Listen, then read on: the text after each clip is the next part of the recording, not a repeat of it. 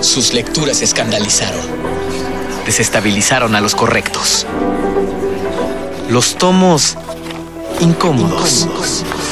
Porque prohibir un libro es invitar a leerlo. El anaquel de los tomos prohibidos guarda uno de los ejemplares más polémicos de la literatura. En sus páginas, un hombre se rinde sin más que el amor en su haber. Con el cuerpo sangrante toma un recuerdo y exclama un rezo. Lolita, luz de mi vida, fuego de mis entrañas, pecado mío, alma mía, Lolita.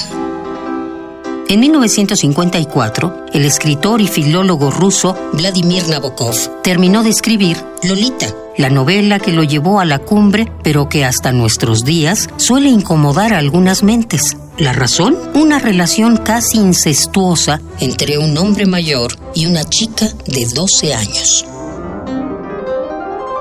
Ninguna casa editorial quiso imprimir la novela de Nabokov Luego de varios intentos, el libro pudo ver la luz en Francia y hasta 1955 pudo imprimirse en los Estados Unidos y la Gran Bretaña.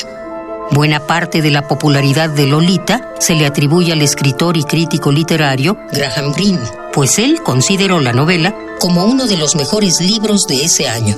El fenómeno Lolita fue llevado a la pantalla grande por Stanley Kubrick en 1960 y por Adrian Leinen en 1997 Incluso la Real Academia de la Lengua incluyó el vocablo en su diccionario, pero ni con eso pudo librarse de la crítica y la persecución.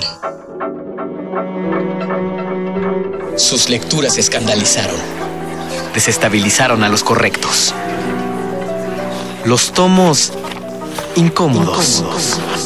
Porque prohibir un libro es invitar a leerlo.